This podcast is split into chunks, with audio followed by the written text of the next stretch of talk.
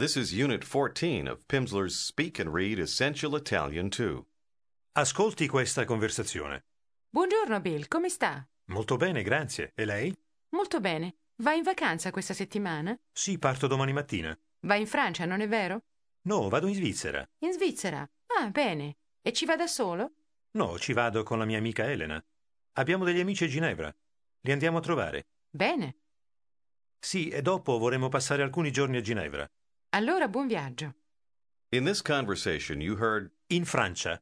which means to France. Ascolti ancora una volta questa conversazione. Buongiorno Bill, come sta? Molto bene, grazie. E lei?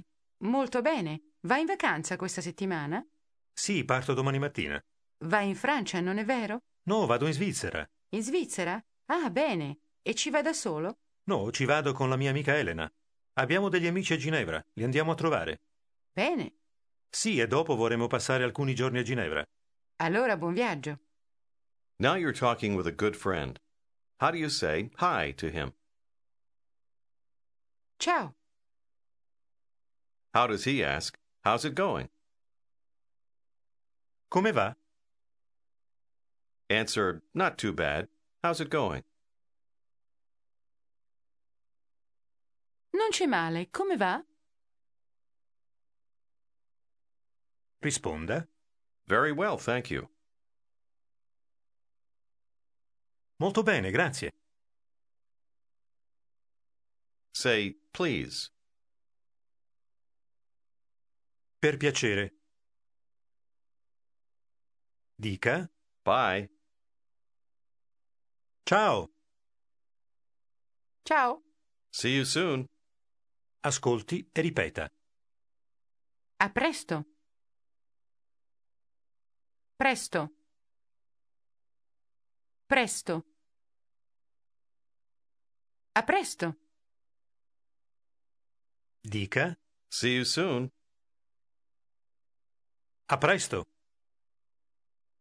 Immagini di parlare con un suo collega in ufficio.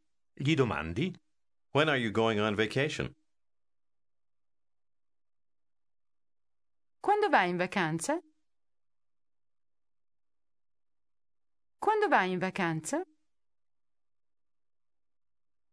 In January. In gennaio. Or in February. O in febbraio. I'm going in January or in February. Vado in gennaio o in febbraio. In gennaio o in febbraio. Dica. I'm leaving Thursday morning. Parto giovedì mattina. Parto giovedì mattina. That's too bad.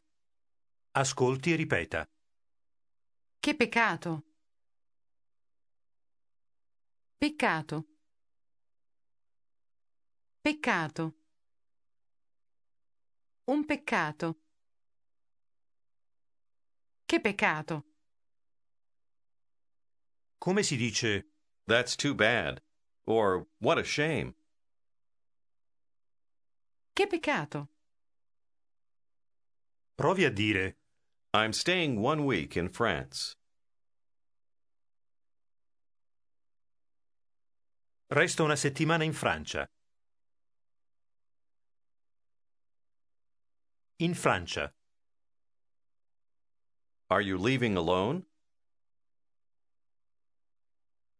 Parte da solo? Parte da solo? Risponda No, not by myself. no, non da solo. I'm leaving with a friend. Ripeta. Parto con un'amica. Amica. Un'amica. Un'amica. Notice how Una combines with amica. to form. Un'amica. Referring to a woman, say, I'm leaving with a friend. Parto con un'amica. Provi a dire With a friend of mine. Con una mia amica. Con una mia amica. I'm going on vacation with an American friend of mine.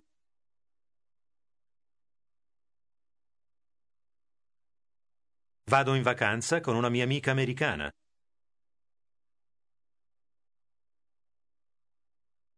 Vado in vacanza con una mia amica americana.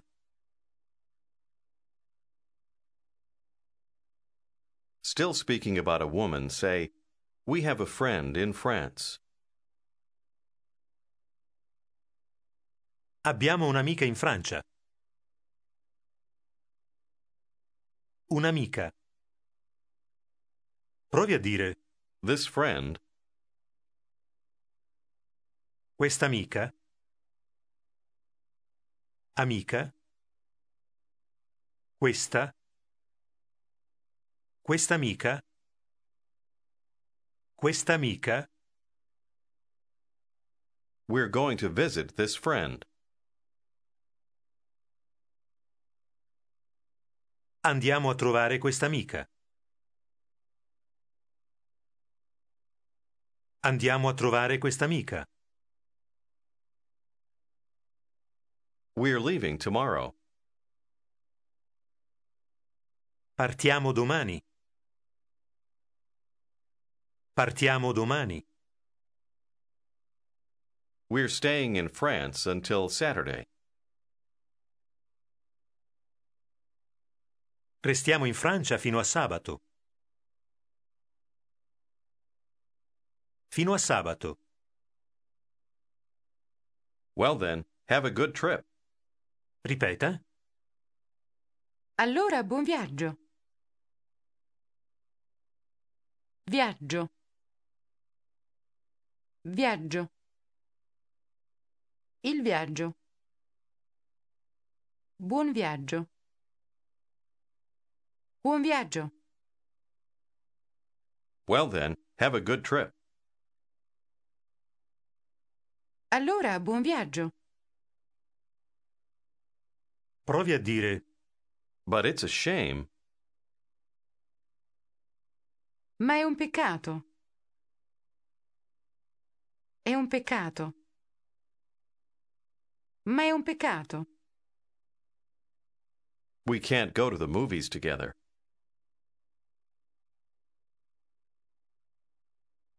Non possiamo andare al cinema insieme. I would like to go there Friday evening. Ci vorrei andare venerdì sera.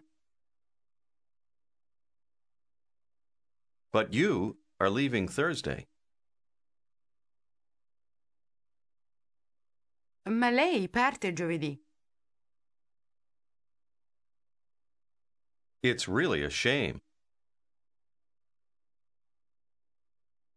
È veramente un peccato.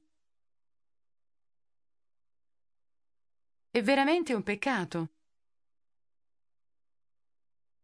Because a good film begins tonight.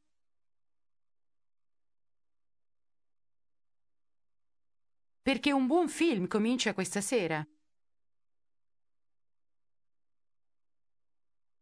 But have a good trip. Ma buon viaggio. domandi. Do you have time now? Ha tempo adesso? Yes, I have a few minutes now. What time is it? Sì, ho qualche minuto adesso. Che ora è? It's 6:10. Sono le sei e dieci. Sono le sei e dieci. Dica. No, it's 10 to 6.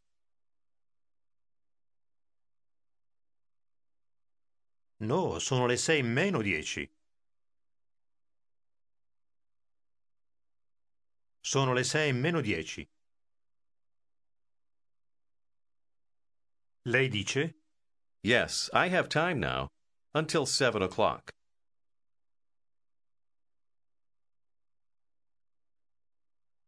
Sì, ho tempo adesso, fino alle sette.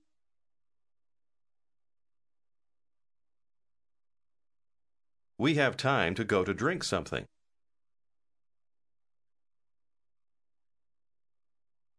Abbiamo tempo di andare a bere qualcosa. Tempo di andare. Abbiamo tempo di andare a bere qualcosa. A beer or a glass of wine. Una birra o un bicchiere di vino?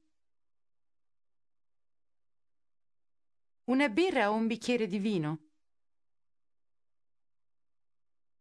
Or a cup of coffee if you prefer.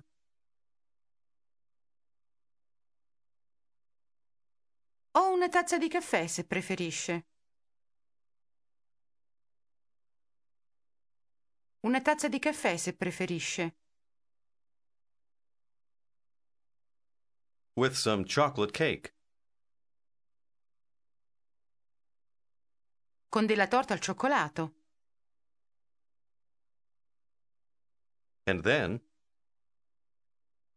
E poi? Poi? E poi? and then you can go to visit this friend.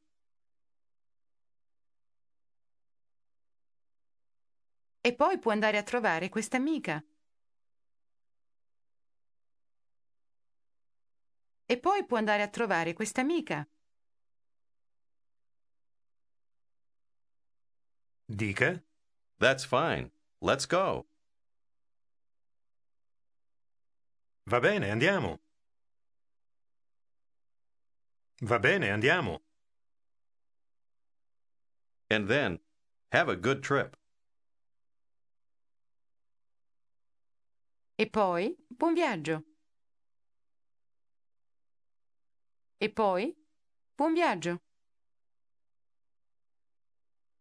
Now it's another day and you're looking for your colleague. Ask, is Mr. Polini in his office?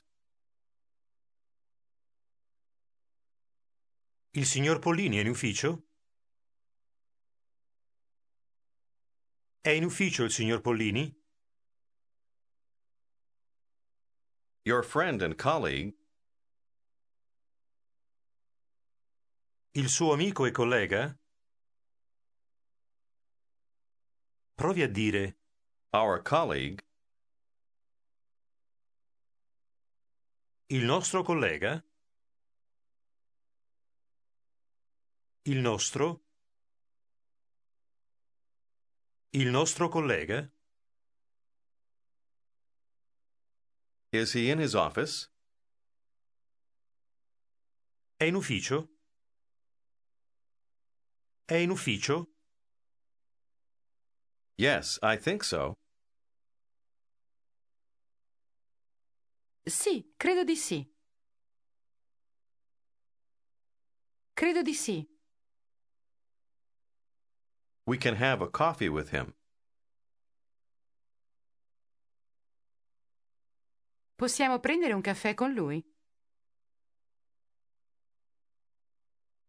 Con lui. Possiamo prendere un caffè con lui? With Mr. Polini. Con il signor Pollini. Let's have a cup of coffee together.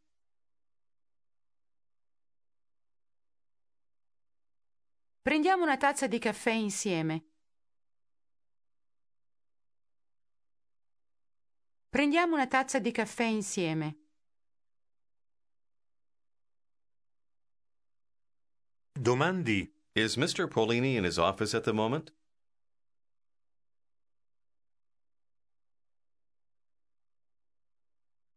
Il signor Pollini è in ufficio in questo momento?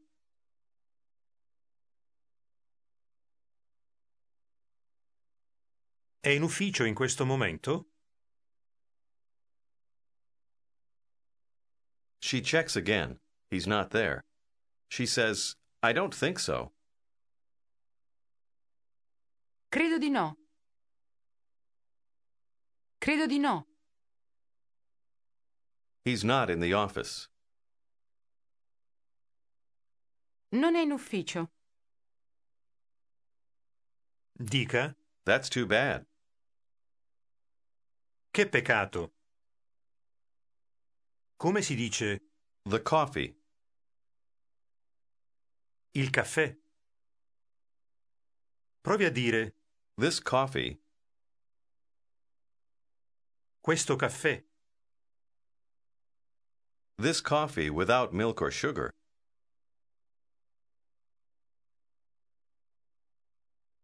Questo caffè senza latte o zucchero.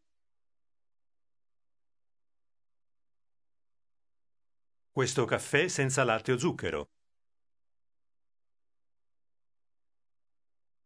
This coffee is for him. Questo caffè è per lui. For whom? Per chi? For Mr. Polini. For him. Per il signor Pollini. Per lui. This coffee is very good. Questo caffè è molto buono. Domandi. Where is Mr. Polini? Dov'è il signor Pollini? Have you seen him? L'ha visto? L'ha visto? Say his coffee. Il suo caffè? Adesso provi a dire His coffee is here. il suo caffè è qui. Il suo caffè. Il suo caffè è qui. And now it's cold. Ripeta. E adesso è freddo. Freddo. E adesso è freddo. Come si dice Cold. in italiano? Freddo. Dica. His coffee is cold.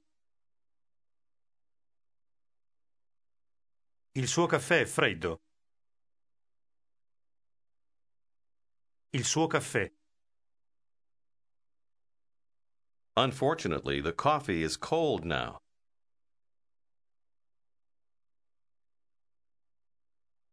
Purtroppo il caffè è freddo adesso.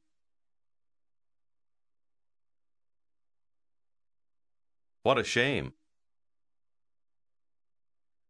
Che peccato. Ecco come si dice Hot or warm. in italiano. Ripeta.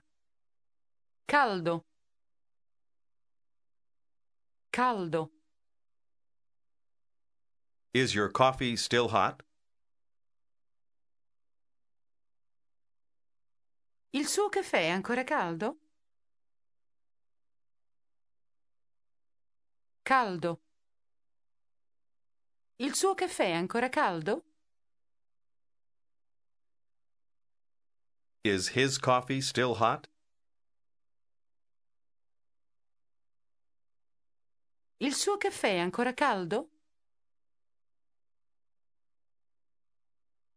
Risponda. Very hot. Molto caldo. Say, it's not cold. Non è freddo. It's hot and it's very good. È caldo ed è molto buono. È caldo ed è molto buono. Speaking to a good friend, how would you say, Here is your coffee? Ecco il tuo caffè. Ecco il tuo caffè. Dica, And here is your chocolate cake.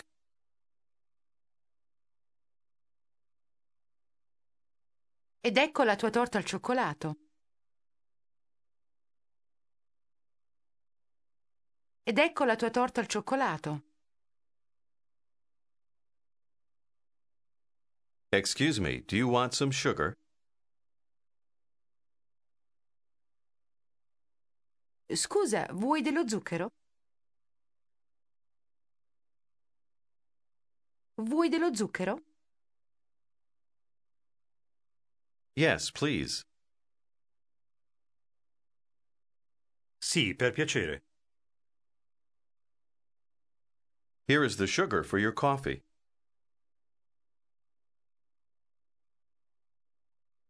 Ecco lo zucchero per il tuo caffè.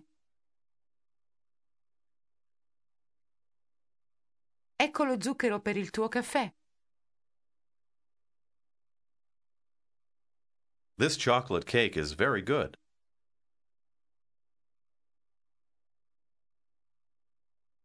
Questa torta al cioccolato è molto buona.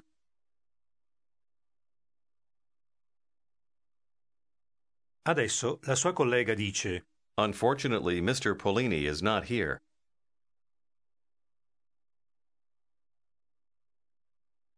Purtroppo il signor Polini non è qui.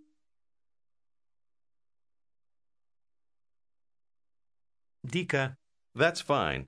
He can have his coffee later.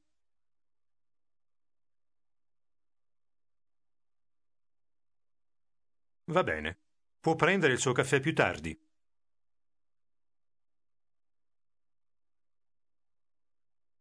Va bene, può prendere il suo caffè più tardi.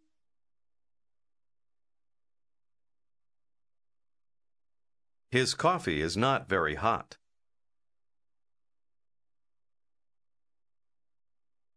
Il suo caffè non è molto caldo. La sua collega le domanda Do you know him well? Lo conosce bene? Lo conosce bene? risponda Not very well. non molto bene. La sua collega dice I know him, but I don't know his wife.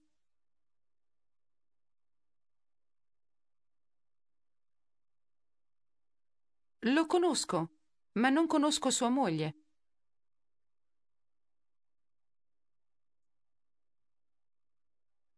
His wife works with my husband.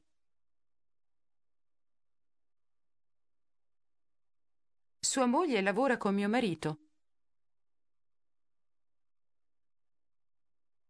Sua moglie lavora con mio marito. Ah, well, his coffee is cold now.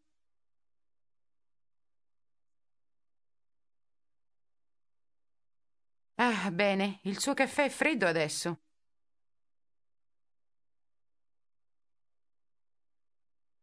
That's too bad. che peccato. How would you say, her coffee? Il suo caffè. Il suo caffè. Come si dice Letter. Lettera? La lettera. E come si dice To give. dare? Dare? Dica I have a letter for him. ho una lettera per lui. Ho una lettera per lui. Can you give this letter to Mr. Polini?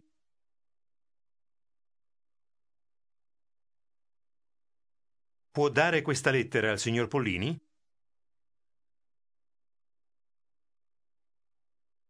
Did you hear how a il signor combine to form al signor? Say again. Can you give this letter to Mr. Polini?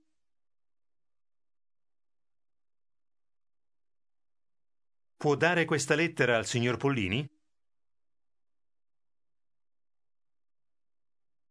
Al. Come si dice To him, as in, it is pleasing to him. gli? Gli piace. Gli. Provi a domandare. Can you give this letter to him? Gli può dare questa lettera? Gli può dare. Gli può dare questa lettera? Can you give him this letter? Gli può dare questa lettera? Of course. Certamente. Provi a dire I'm giving him the letter later. Gli do la lettera più tardi. Gli do. Gli do la lettera più tardi. And also this cold coffee. Ed anche questo caffè freddo. dica Thank you. That's kind of you.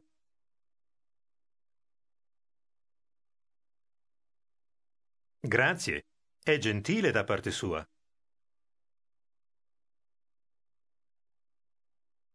See you soon.